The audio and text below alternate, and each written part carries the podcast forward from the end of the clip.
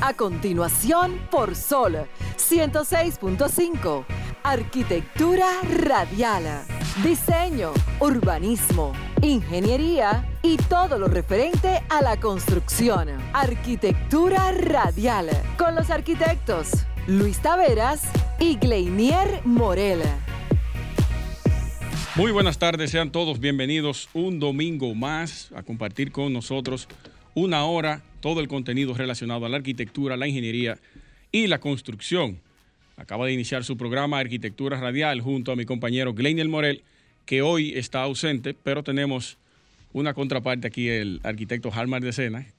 buenas tardes a todos los arquioyentes. Así es, Franklin Tiburcio en los controles y un servidor, Luis Taveras, estará con ustedes una hora de este domingo compartiendo todas las informaciones relacionadas al sector de la construcción. Miren, nuestros amigos de Modo Opinión, eh, específicamente Samuel Sena, inició el programa hablando sobre el piloto para la medición temporal del transporte de carga en el Distrito Nacional. Hoy se dio inicio a este piloto que va a durar 15 días, desde hoy 24 de octubre hasta el 7 de noviembre, el cual estará, eh, el cual establece una zona de acceso restringido a SAR a través de la, Alcaldía del Distrito Nacional, la DGCET y el Intran. Esto comprenderá al norte con las avenidas Paseo de los, de los Reyes Católicos y República de Colombia, al oeste la avenida Luperón y al este el río Osama. El plan promueve el desarrollo de la movilidad sostenible y el cuidado del medio ambiente mediante la reducción de emisión de CO2. También eh, se informó que la medida establecida para las empresas y choferes de transporte de cargas permitirá, primero, el ahorro en el tiempo de viaje y el gasto de combustible. Segundo, mayor número de rotación diarias por la reducción de congestionamiento de tráfico. Tercero, la reducción de los gastos de reparación de los vehículos. Y cuarto, menor, menor agotamiento para los choferes. También estarán disponibles casetas exclusivas para el peaje de circulación, de la circunvalación del Gran Santo Domingo, la cual será totalmente gratuito.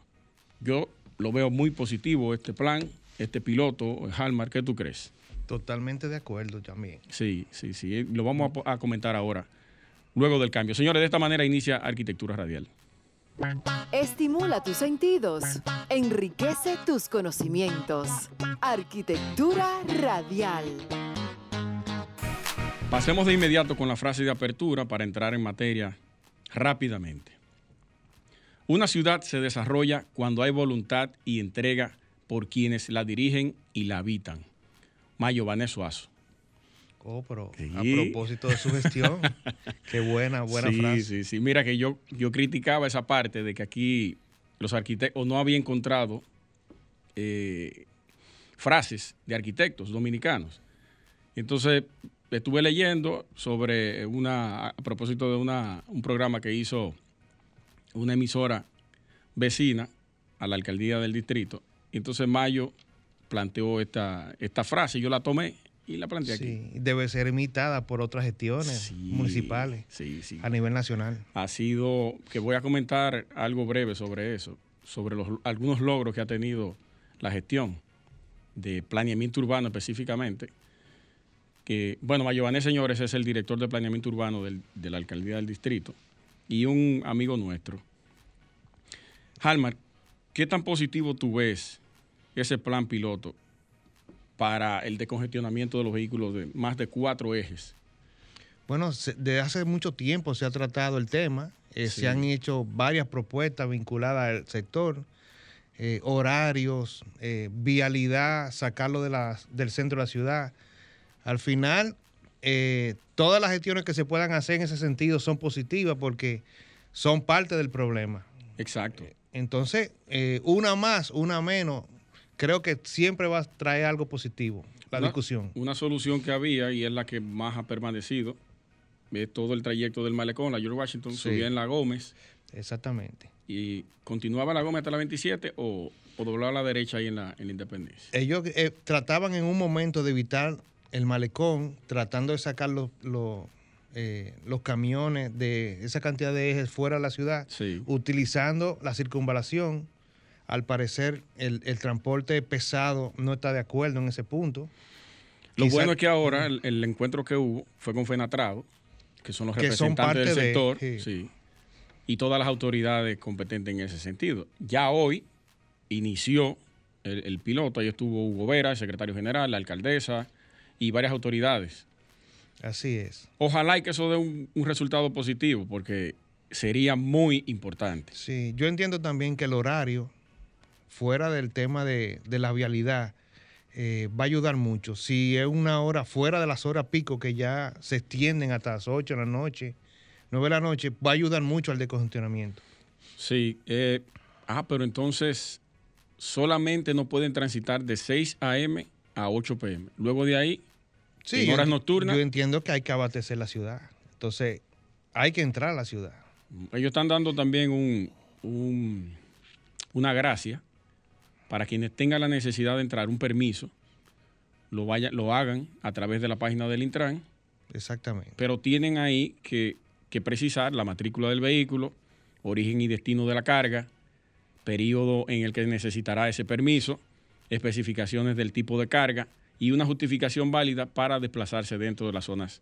Eso está, está combinado con el tema de los hormigones también porque las hormigoneras tienen que entrar al centro de la ciudad. Obligatoriamente. Eh, obligatoriamente. Entonces se está combinando con y los constructores y el sector público para tratar ese tema.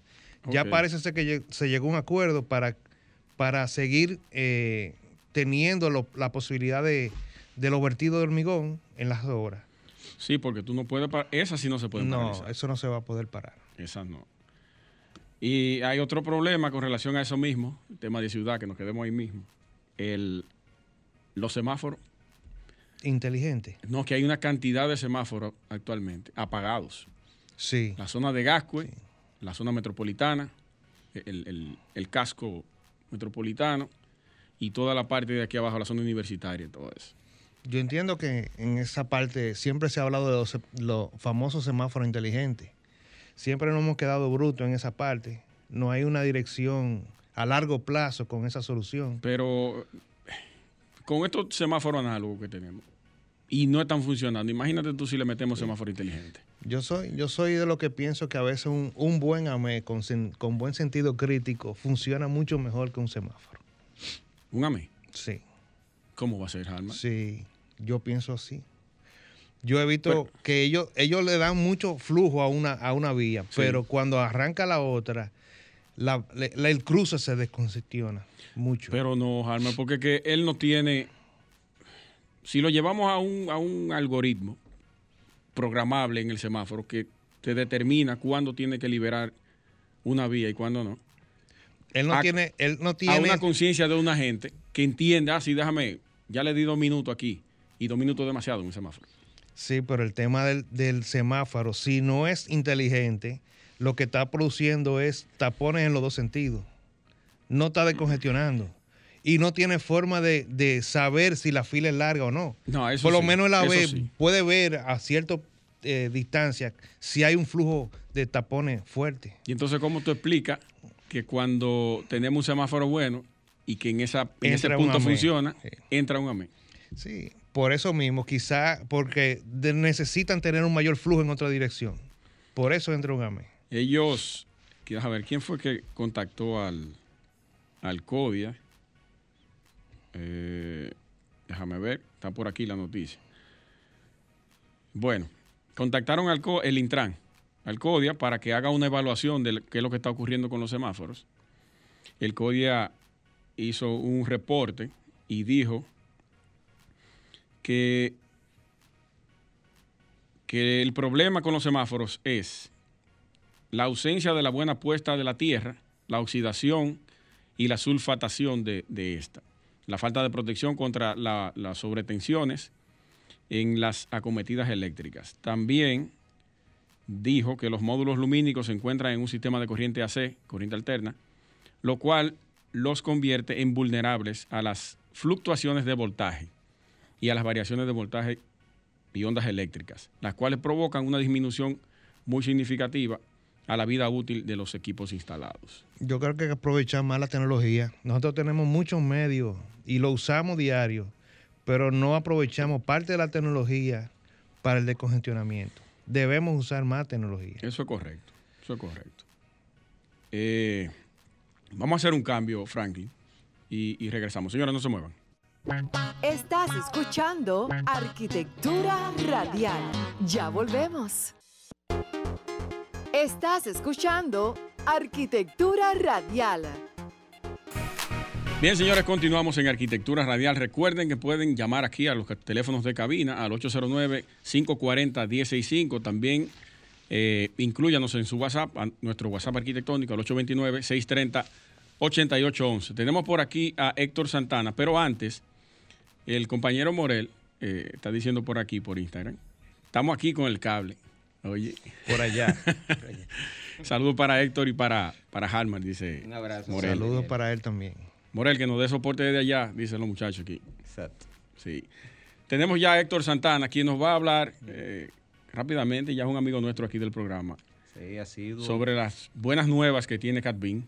Claro, claro que sí. Muchísimas gracias nuevamente por, por invitarnos. Eh, estoy procurando mi, mi cheque ya hace días por, por la participación. Pero bueno, nada, aquí. Eh, básicamente queremos... eh, Sección de Catbin en Arquitectura Radial. sección de Calvin, nos suena bien. eh. Vamos, vamos a institucionalizar eso. Está bien. Eh, bueno, primero, muchas gracias. eh, un saludo a todos los oyentes. eh, y queremos hacer un par de anuncios eh, sobre las actividades que estamos promoviendo desde Capin. Perfecto. Eh, primero, eh, anunciar que tenemos una, una promoción, una oferta dirigida a todos los eh, arquitectos y diseñadores, eh, oyentes del, del programa y del país entero. Un paquete que incluye tres productos, ¿verdad? Archicad solo, Sí. que es la licencia de renta de un año de Archicad, más Twinmotion, que es el programa para hacer, digamos, las presentaciones, renderizados Y animaciones. perspectivas y animaciones. Y agregamos un curso, tanto de Archicad como de Twinmotion, ¿verdad? Vinculados ahí, en un paquete de mil dólares. Mil dólares. De mil dólares. Con una licencia de un año. con una licencia de un año. Recuerda que el, el Archicad solo tiene un costo de 900, 890 dólares. Bien, eh, bueno, Por un básicamente año. por un año, correcto.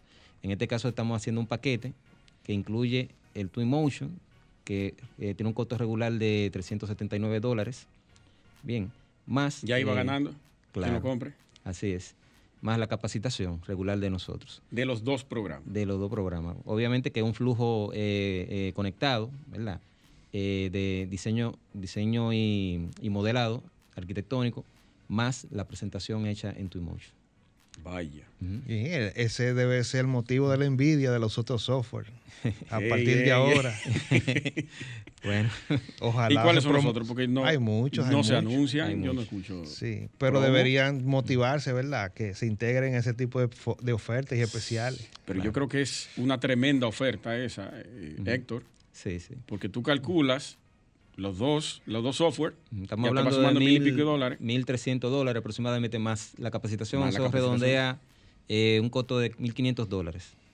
Tú estás ahí dándole a ganar 500 dólares Exactamente. a la gente. Exactamente. Vamos a ver, 980, sí, más o Más o menos eh, 500 dólares aproximadamente. Tremendo. Lo bueno es que los softwares eh, se vinculan uno al otro, se arrastran los programas. Lo que tú arreglas en Archicad se va viendo En en, tiempo real. En tiempo real en. Exactamente, sí, es un programa que están vinculados Sí. eh, con una conexión viva Sí. y en la cual eh, algo que yo recalco mucho es que tú puedes avanzar en lo que es el desarrollo de, digamos, de tu presentación en Twinmotion sin perder nada. En caso de que tú tengas que hacer una, una modificación en el Chica, puedes retornar, hacer la modificación, actualizar el proyecto y mantener todo el avance que tú tienes en Twinmotion. Entonces, Sí. es súper Hay interesante. una en ese conexión.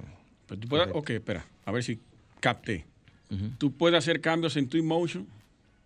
Tú puedes, por ejemplo, abrir tu proyecto, conectar con bien, comenzar a hacer la ambientación, la aplicación de textura, eh, la colocación de objetos, de personas, de vehículos, bien, y avanzar tu proyecto, aun cuando tu proyecto no está terminado. Tú puedes seguir trabajando en Archicad e ir actualizando el proyecto para que en Twinmotion se vean esas nuevas modificaciones. Ok. No ¿verdad? inverso. Sí. Exacto. Eh, No es de Twinmotion a Inverso no se puede. Inverso no, No. Ah, porque no tiene, digamos, sentido en ese sentido, eh, en esa parte, pero sí tú puedes eh, ir trabajando de manera simultánea y, eh, digamos, ir viendo el resultado de eso que tú estás proponiendo como, como diseñador. Bien, si hay un aspecto del proyecto que a ti o al propietario del proyecto no, no le gusta, necesitan cambiarlo, eso no importa porque tú puedes actualizar el proyecto y mantener todas las características y todo el avance que tú tengas en tu inmueble. Sí. Así es. Tremendo. ¿Y desde cuándo inicia esa oferta? Desde ya, a partir de este lunes, nosotros estamos iniciando con esta oferta hasta todo lo que es resta del año. Perfecto. Perfecto. Vamos a ir motivando de aquí a, a que se cumpla esa, esa fecha de la oferta aquí en Arquitectura Radial. Correcto, correcto. Nosotros también queremos decir que eh, el primero de noviembre estamos iniciando nuestros cursos regulares, tanto de Alchica como eh, la nueva herramienta que es eh, CIA para ingenieros.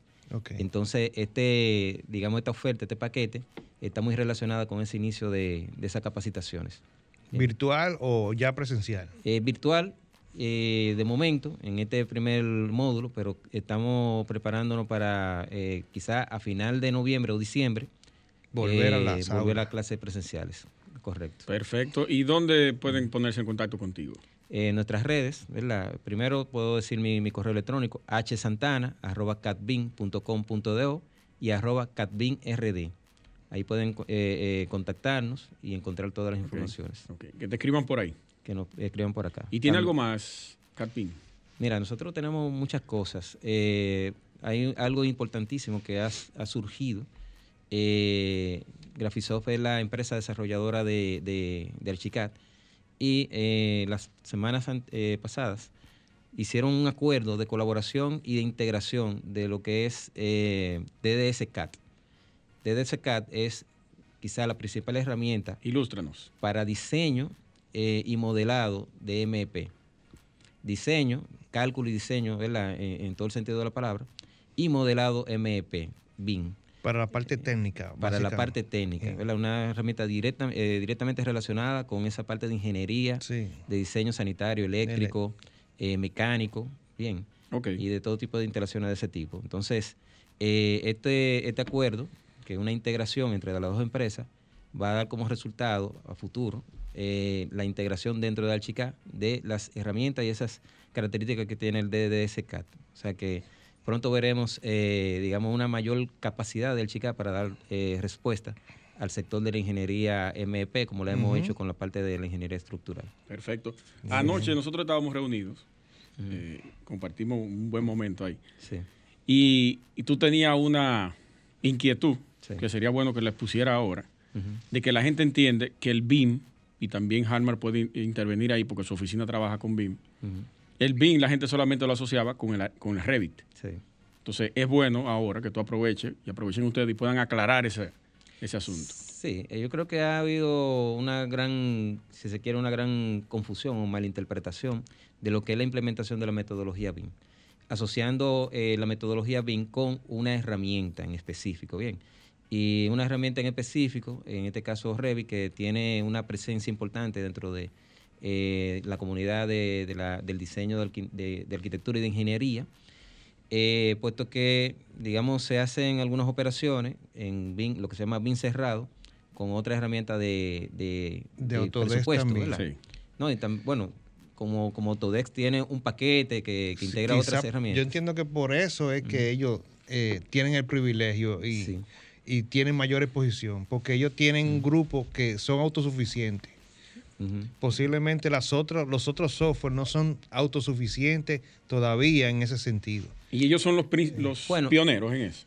No, no, No. no, no. Eh, ¿Qué pasa? Realmente eh, eh, tienen un paquete eh, integrado de, de soluciones, ¿verdad? Que, que están eh, solucionando temas en diferentes frentes, pero no quiere decir que las otras herramientas tengan deficiencia. De hecho, eh, Alchica, que es la herramienta que yo, que yo represento, integra dentro del mismo Alchica eh, casi todas esas capacidades que tienen en diferentes software las, las herramientas de Autodesk. Pero, pero el caso es que si estamos hablando de implementación de la metodología BIM, estamos hablando de eh, procesos eh, que tienen como objetivo el cumplimiento de los requerimientos o del proyecto o requerimientos del activo. Bien, Entonces, eh, ahí intervienen muchas cosas que, o de las cuales las herramientas BIM son solamente una parte de ellos. Sí. Sí. Bien, entonces se trata de gestionar información, de trabajar para adquirir esa información, depurarla eh, y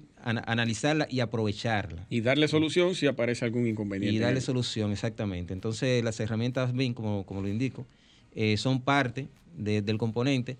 Lo que, lo que procuramos todos, o lo que esperamos todos, es poder eh, lograr una implementación eh, con un enfoque Open BIM, Open BIM. en la cual eh, ya cada profesional pueda elegir y hacer uso de la herramienta que le sea más eficiente, más conveniente. O que ¿verdad? domine. y- o que domine, exactamente.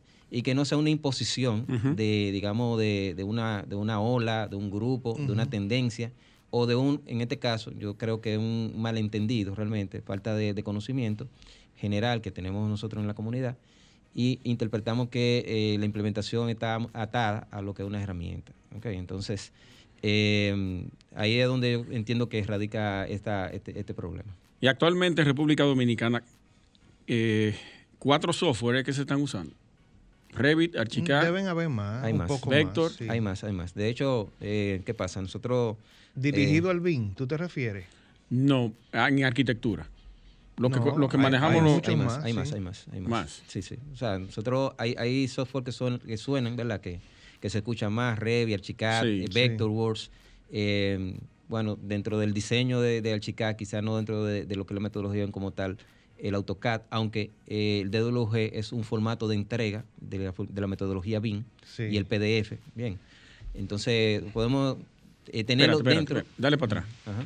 Que el DWG es un formato de entrega solamente. es un formato de entrega, ¿verdad? Sí. Un formato de intercambio, de entrega. Entonces, eh, digamos, de entrega a- al cliente o al, o al mandante. O a la institución. O a la institución, bien. Todavía, entonces, por, por mala suerte, todavía se piden AutoCAD. y no creo cosa. y no creo que tampoco se vaya a, a desvincular totalmente. O sea, si nosotros Bueno, ese debería ser el camino. Por lo menos ya ahora pública lo desvinculó. sí.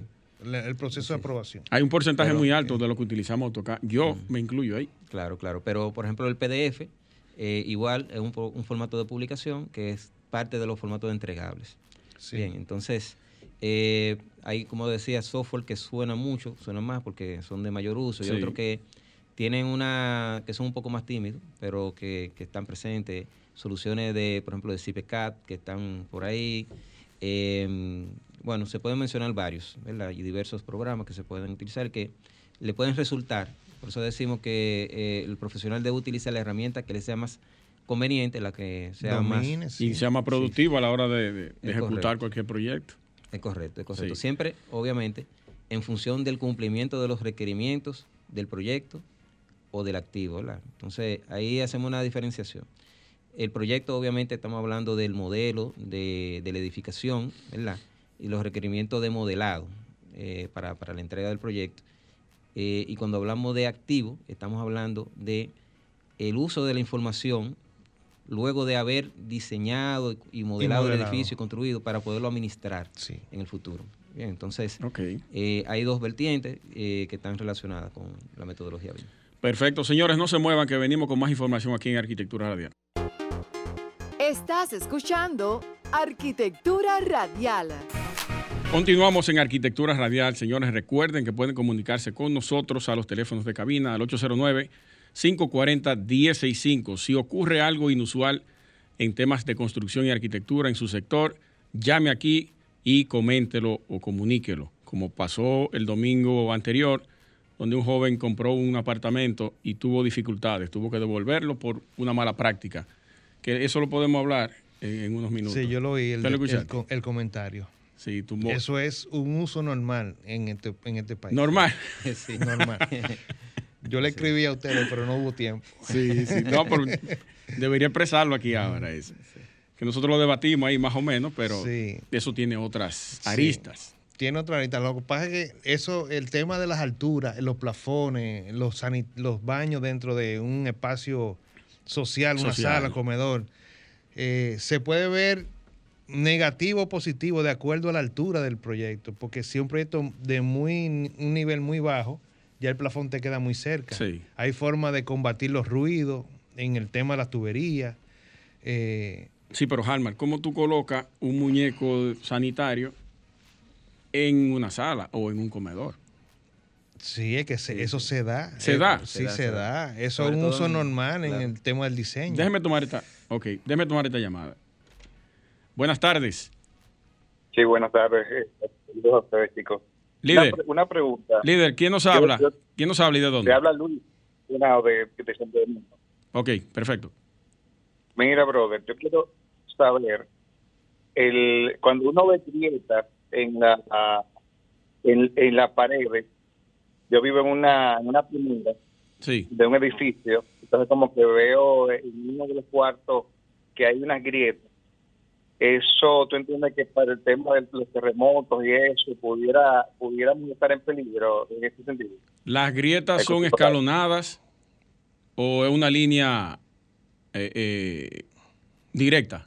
Eh, diagonal, diagonal o, recta. hace como, como, como diagonal, viene desde, arriba. Ok. A veces se para y sigue, o sea, hay una grieta aquí y una grieta un poquito más abajo. Ok, escúchanos, en la radio. ¿Es un apartamento aporticado o es mampostería? Ah, ah se fue. Pero yo no me imagino que él no va a tener esa respuesta, Halmer. Eh, bueno, que, si es en blog o si es una construcción en base a columna y viga. Eh, y divisiones. Hay, hay diferencia en, una, en, en, los dos casos. ¿Qué ustedes creen que es eso? ¿El pañete? puede ser pañete. Bueno, si en diagonal, eh, hay, un, hay un tema ahí estructural. Acércate un poquito más ahí. Ah, perdón, sí. Digo yo que normalmente... Acomódalo si tú quieres, bájalo. Somos, somos arquitectos, ¿verdad? Pero también estamos muy, muy, muy de cerca con, con la parte de ingeniería. Y regularmente eh, eh, indicios de, de atención en, en, un proyecto o un edificio son estas grietas que están en forma diagonal. Sí eh, puesto que, digamos, representan un tipo de tensión en la estructura. Entonces, eh, de todos modos, siempre es bueno que sea eh, un profesional, un ingeniero que haga la visita, que, que, vea. Haga una evaluación. Y haga una evaluación del proyecto. Y, hay que ver la magnitud de las grietas. Quizá algo de pañete simple, un movimiento normal de la edificación. Correcto. Entonces, como decía Halmar, depende mucho también de que sea un proyecto de mampostería o que sea de aporticado, puesto que son eh, sistemas estructurales diferentes. El sistema de mampostería es un sistema rígido, bien, que todo eh, funciona como un elemento monolítico. Un solo elemento. Entonces, a diferencia de los sistemas aporticados que son muy flexibles, por lo tanto, los muros no deben estar conectados directamente a los elementos estructurales. Trabajan solos. Trabajan solos. Y si eh, el caso es que están conectados en, una, en un aporticado, puede producir grietas como esta. Yo lo digo por experiencia porque en mi caso, en una remodelación que hice en la casa, tengo grietas por todos lados y fue el uso de la arena. Una arena mala, esa arena amarilla que le aplicaron ahí sin yo darme cuenta en un momento. Entonces ahora estoy sufriendo de unas grietas, agrietamientos, pero no es nada estructural. Le pregunté el tema del escalonamiento, que ahí sí yo creo que hay problemas con el tema de la mampostería. Sí, Hay un fallo ya en los bloques. se dice. Sí, exactamente. Exacto. Bueno, eh, de todo modo, la recomendación es que eh, reciba la consulta de un profesional, un ingeniero estructural que evalúe el proyecto y que le pueda hacer Ingeniero estructuralista, no busque un ingeniero civil, ni, ni, eléctrico, ni sanitario. Estructural, que son los que conocen de verdad ese asunto. Miren, permítame hacer este comentario. Eh, tiene que ver con la comunicación y la arquitectura. Franklin, la comunicación es básica en la sociedad humana y ha permitido el progreso de nuestra civilización durante los últimos milenios.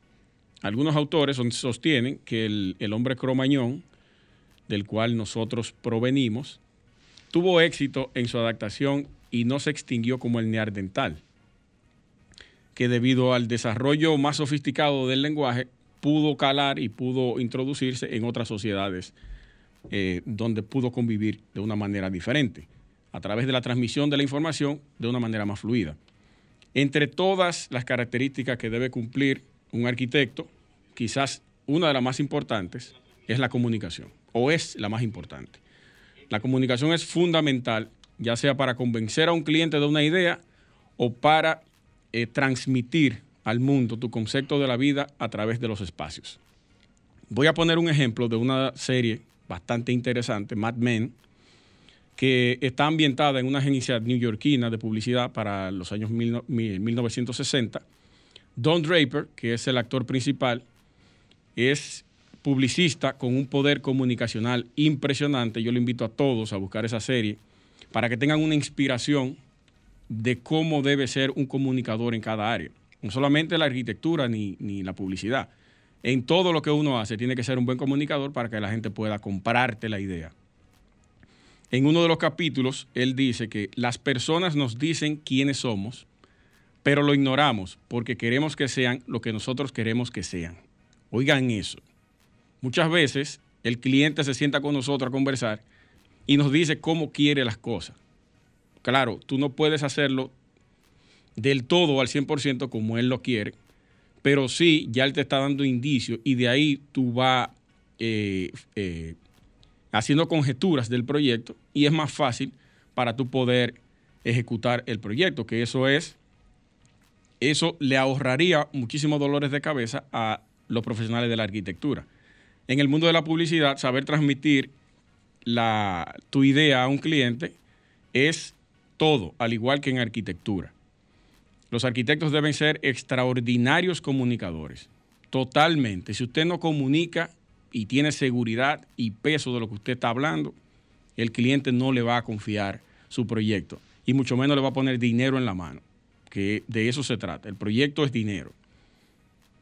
Entonces, eh, nosotros nos empeñamos muchas veces en hablar totalmente en, un idioma inentendible, con, con eh, ¿cómo se dice? Palabras rebuscadas y todo eso cuando en realidad uno debe hablarle llano a un cliente, cuando tú te sientas con él, tú debes tener claro la principalía en esa conversación, para que él sienta de que tú eres quien sabe de eso.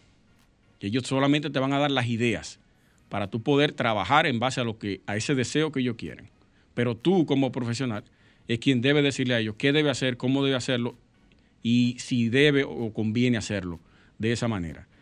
Para el siglo XX se quiso definir las características que debían cumplir todos los edificios para entrar dentro de lo que se llamó el estilo, el estilo internacional. Esto no era otra cosa más que un lenguaje común que debían hablar todos los edificios de la época. Ahí entraban, que lo comenté el domingo pasado con el Faro a Colón, eh, varios protagonistas de la época, arquitectos, como Le Corbusier, Walter Gropius, Richard Neutra, Mier van der Rohe. Ellos impusieron un estilo de arquitectura a nivel mundial y todo el mundo abrazó ese estilo, porque para la época se entendía que esa era la buena arquitectura. Esos elementos que se utilizaban en el estilo internacional que ellos crearon era lo que se conocía como la buena arquitectura. Pero hoy en día nos encontramos con el hecho de que en las ciudades modernas cada vez se parecen más todas entre sí. Y eso es bueno que lo podamos discutir eh, en un rato se está perdiendo la identidad y nos acercamos a una peligrosa monotonía. Estamos repitiendo las edificaciones y todos los elementos en cada vivienda. Lo podemos ver en, las cuentas de Instagram de colegas y, profesionales internacionales, que todos los elementos de viviendas, colores, diseños y textura son casi iguales. Todos.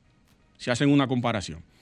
Entonces yo quiero dejarle unas cuantas preguntas y sería bueno que si pudieran llamar o escribirnos a través de, del Instagram Live, si existen modas en arquitectura, que eso también lo podemos debatir. El cliente demanda eh, la arquitectura que está de moda. Pide aquello que, se, que ve en la televisión y en las revistas. Eso pasa muchísimo. Y el arquitecto debería ceder a las peticiones y gustos del cliente. Ahí les dejo la pregunta y podemos, si ustedes quieren iniciar. No, nos vamos a un cambio. Vamos a un cambio y regresamos para debatir este tema. Estás escuchando Arquitectura Radial. Ya volvemos. Estimula tus sentidos, enriquece tus conocimientos. Arquitectura Radial. Continuamos en Arquitectura Radial. Señores, eh, este tema está bastante interesante. Lo debatimos un poco fuera del aire y ahora lo vamos a abordar de una manera más amplia. Eh, Contreras, el arquitecto Morel está medio enfermito eh, y se, tuvo que ausentar hoy, pero ya el próximo domingo yo creo que si todo sale bien y lleva eh, la rutina como debe ser, ya lo tenemos por aquí, tendremos por aquí. ¿Qué le parece a usted ese tema? Que sobre el tema del cliente y el arquitecto, la primera reunión, cómo se debe tratar, cómo se debe abordar eso. Bueno, hay que, por lo menos en nuestro caso, hay que mandar, eh, atenderlo de la manera pro, más profesionalmente posible. Uh -huh. En ese momento el arquitecto tiene que poner todos los oídos y no muchas muchas palabras. Tiene que dejar que el cliente hable, diga lo que quiera y que exprese cuál es su situación en ese momento. Ya a partir de ahí, tú sabes si un proyecto, o deberías saber si un proyecto va a ser un proyecto viable o no, o si el proyecto, el cliente está buscando una cosa por otra. Okay. Tú deberías darte cuenta en ese momento y, y, lo que tú le puedas plantear debería ser para que o siga el proceso o que el, el cliente sepa que debe permíteme, tener un stop. Permíteme tomar esta llamada. Buenas tardes. Buenas. Bueno, se fue eso. Vamos a ver otra. Buenas tardes. Buenas. Buenas. Se fue también. Eh, bueno, déjame ver. Franklin, estoy tratando de tomar la, la, llamada aquí, déjame ver. Buenas tardes. No, ok. Llamen en 30 segundos, señores. Y, y volviendo Seguimos. quizá un poquitico atrás con el tema de los materiales, yo creo que la arquitectura se va moviendo. Aquí entró nuevamente, Alma, escúchame. ¿Cómo no? Sí. Buenas tardes. ¿Se escucha ahora? Sí. Adelante, líder. ¿Quién nos habla y de dónde? Oh, su socio, Gleniel Morel. Oh. oh. Adelante, Morel. Brother, antes que nada, ¿cómo están todos por allá? ¿Todo bien? Muy bien. Sí, todo sí, bien, todo bien. Estoy, estoy, escuchando el programa de, de, desde el inicio. Saludos a los, a los que están en cabina contigo ahí en este momento. Mira, eh, est estos muchachos dijeron, Gleniel no va. Ah, pues yo voy. Oiga. Estamos calentando la silla, Gleniel. Soporte ellos técnico pueden, por este ellos lado. pueden. Son duros, son duros. Adelante, brother. Eh, aprovechando, Luis, que tú estabas hablando ahora mismo de, del tema de, del concepto de diseño y también lo que la gente quiere hacer o quiere proponerle al arquitecto cuando quiere manifestar algún tipo de interés. Sí. Yo creo que eso es normal, porque fíjate que el arquitecto parte de la concepción o, la, o de la idea que tiene que tiene el cliente en su cabeza y muchas veces el cliente no tiene la forma de cómo expresar algo de no ser que busque algún tipo de ejemplo y ese ejemplo es lo que muchas veces tú ves cuando te llevan alguna imagen, alguna fotografía, que te dice, mira, a mí me gusta eso.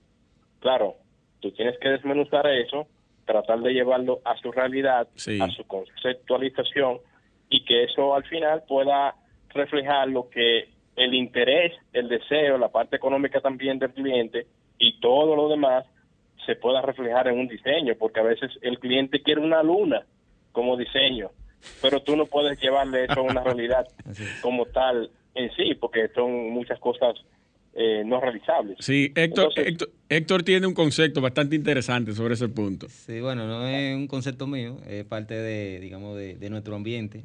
Eh, la, la knitting cultura, ¿verdad? Es la arquitectura basada en, en digamos, eh, elementos que son parte de diferentes, de diferentes proyectos y que se van armando como si fuera un, un Lego. Un rompecabezas. Un rompecabezas. Yo, quiero, yo quiero el techo de allí, la, el balcón de allí. Cultura. Knitting cultura de Nitin, o sea, un bizcochito. De, de, de, la repostería Nitin, Exacto. que creo que existe todavía. Existe. No, pero interesante, interesante. Continúe, bro. Pero nada, eh, la, la, idea era esa, expresar el, el, el, concepto que muchas veces va de la mano con lo que el cliente quiere y que también para poderlo llevar a una, un término un poquito más aplatanado, uno le busca la vuelta al cliente desde el punto de vista arquitectónico. Esa es la idea. Eso es correcto. correcto. Eso es correcto. De hecho, yo apoyando, apoyando un poco tu comentario, Grenier, eh, uh -huh. yo veo la, nuestra relación con, con, con, el cliente como un consultorio de psicología en el que nosotros tenemos que interpretar las necesidades que tiene el cliente para plasmarla en un proyecto que sea viable, que, como dice Harman, hay que poner cosas sobre la mesa, aclarando, ¿verdad? Hay que hacer un estudio de, de, de factibilidad, ver cuál es eh, la condición económica de, del proyecto o del cliente, y uh -huh. como sabemos todos, el cliente a veces quiere la luna, pero uno tiene que aterrizarlo en la Tierra. Claro. interpretar Aunque esas bregamos con necesidades. logo a veces, señores. ¿eh? No, no- ¿Cómo no es? perdamos en eso. Ah, Ahí entra la una de las preguntas que yo hice en mi comentario, que si el arquitecto debería ceder las peticiones a las peticiones del cliente en su totalidad. yo entiendo que nosotros debemos interpretar las necesidades del cliente. De espacio, eh, de, digamos, de la estética del proyecto y conducirlo, ayudarlo, llevarlo de la mano hasta que el proyecto sea viable, cumpliendo con la mayoría de sus expectativas, pero que sea realmente Ajustarlo a la realidad. viable. ¿verdad? Entonces la Y viabilidad... si, y si hay algo que no que no es viable por Correcto. razones de aprobaciones estructurales, hay que hacerle propuestas Correcto. donde él esté claro de que se hizo un cambio por esto, por esto Y que se sienta cómodo con ese justificó cambio. el proyecto. Es correcto. Pero hay que de una forma creativa hay que convencer al cliente si hay una modificación. Sí. Sí, Ahí tenemos otra Hay, llamada. hay clientes que son roca izquierda, señores. Sí. Posiblemente es el que no te da el trabajo. Sí. Sí. O tú es eres la tercera opción de búsqueda de él. Exactamente, pero de hecho, de hecho hay, hay clientes, lo, digamos los más poderosos, posiblemente sean los más difíciles, porque entienden que se puede hacer cualquier cosa por encima de, de cualquier cosa. Bien, entonces nosotros estamos atados a lo que son las regulaciones y, y reglamentos que tienen todas las instituciones que, digamos, de aprobación del proyecto. Y en el Ahora, caso... también hay que decirlo, señores, también hay que decirlo. A veces no le tienen miedo al cliente pensando como que el cliente le va a hacer algo a uno. Que no te va a dar los cuartos, eh, ese es el miedo. Por eso la primera, como yo decía, la primera reunión tú debes filtrar el asunto. Tú tienes que saber en ese momento si el cliente está en capacidad de enfrentar el proyecto que quiere. Sí. Y si no, eh, ahí ya tú tienes que ir ¿Cómo tú mides eso? E- Este, este bueno, panel se está reventando. ¿eh? aprendiendo a ser psicólogo, arquitecto en el mismo tiempo. Exacto. Y, a ver, la parte... Dele paso a otro, a otro oyente que quiera llamar allá a la emisora. Sí, tenía como cinco llamadas ahí. Pero, pero está bien, está bien. Usted se expresa más adelante. Brother. Sí, Ah, no, está bien. Muchas gracias, hermano, por, por llamar. Nos vemos pronto aquí. si Dios, lo- si Dios lo permite, entonces. Yo mejor. ¿eh? Sigan bien. Señores, y el tema entonces de, de que yo quiero esa casa igual que esa. Eso pasa mucho. Eso es un tema de competencia desleal y ahí hay que saber filtrar bien el asunto. Sí. Porque tú puedes encontrarte un problema serio también de, De propiedad intelectual. Correcto, es correcto. hay Pero- que saber medir eso y hay que jugar con el cliente hasta que tú lo convenzas de, de un cambio.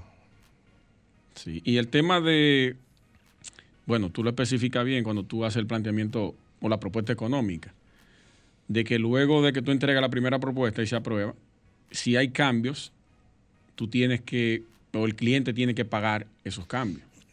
Por lo general, eso es una nota que se, se, se incluye, aunque hay oficinas que te dan ciertos niveles de rejuego con esa parte, En los contratos, hasta que el cliente está satisfecho. en los contratos y más, por ejemplo, en el caso de, de los modelados, que estamos incursionando fuertemente en esa parte, eh, donde el proyecto está en desarrollo, pueden surgir cambios, ¿verdad? Luego de que hay ciertos avances. Entonces, eh, por contrato, ¿no? uno establece un rango de, de, digamos, un porcentaje de, de cambios en función de un porcentaje del proyecto. Bien, entonces... Pero eso va después que el proyecto ya el cliente te aprobó. Eso es lo que vamos a hacer. Pero yo tengo colegas que le entregan el, el render y el cliente le pide cambio. Sí, eso es un No lo hacen en el proceso de diseño. Todos, todos sufrimos por eso. Claro, y sí. tratamos de cobrarlo aparte esa, esa Pero es un parte. tema Pues, contractual. ya hay un tema de, re- de- de econom- económico eh, que puede afectar la, el bolsillo del arquitecto ahí.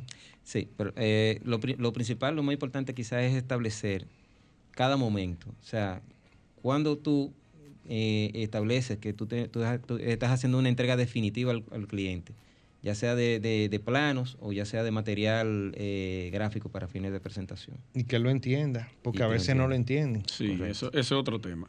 Sí, sí. Porque eh, muchos colegas, yo sé que es difícil que un cliente que no tiene conocimiento alguno de arquitectura pueda entender fácilmente un plano eh, de, una, de la distribución de una vivienda o en una fachada en 2D.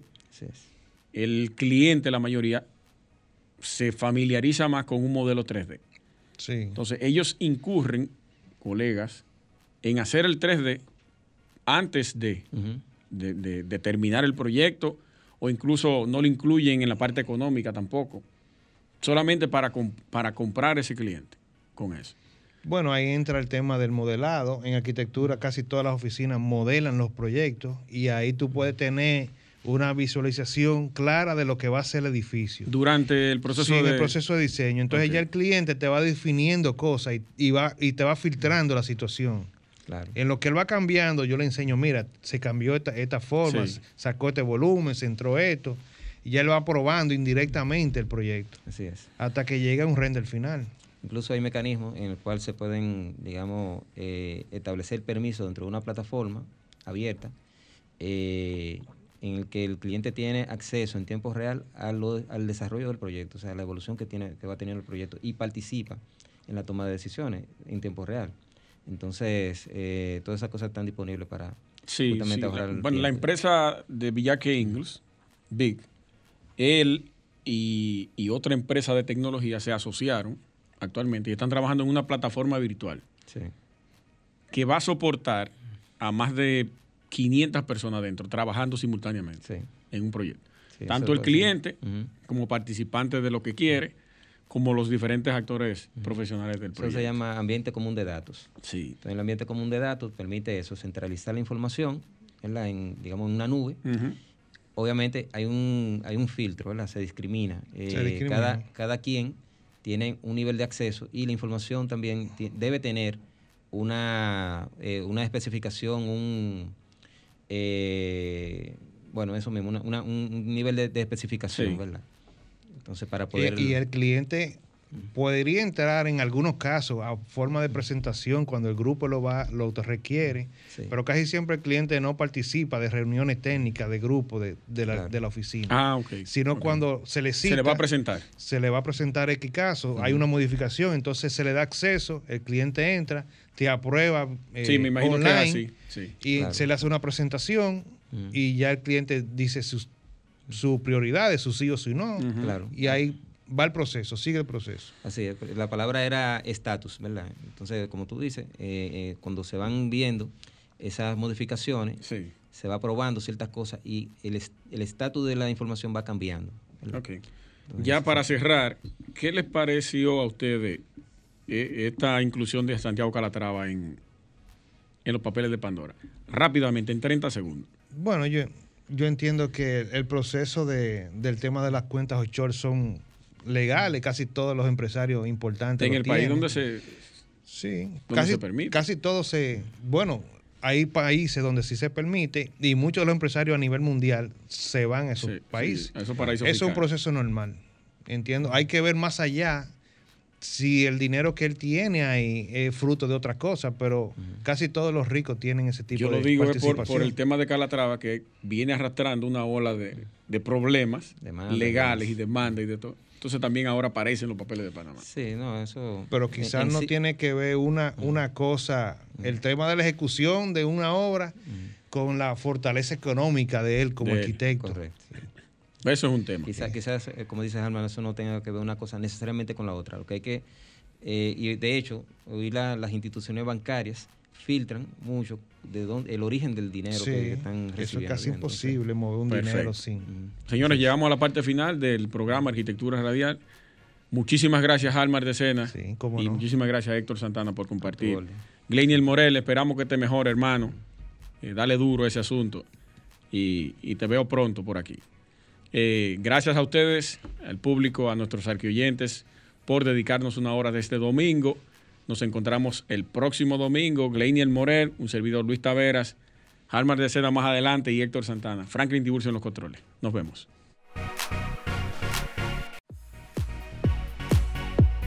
Y hasta aquí, Arquitectura Radial, con Luis Taveras y Gleinier Morel, por Sol 106.5.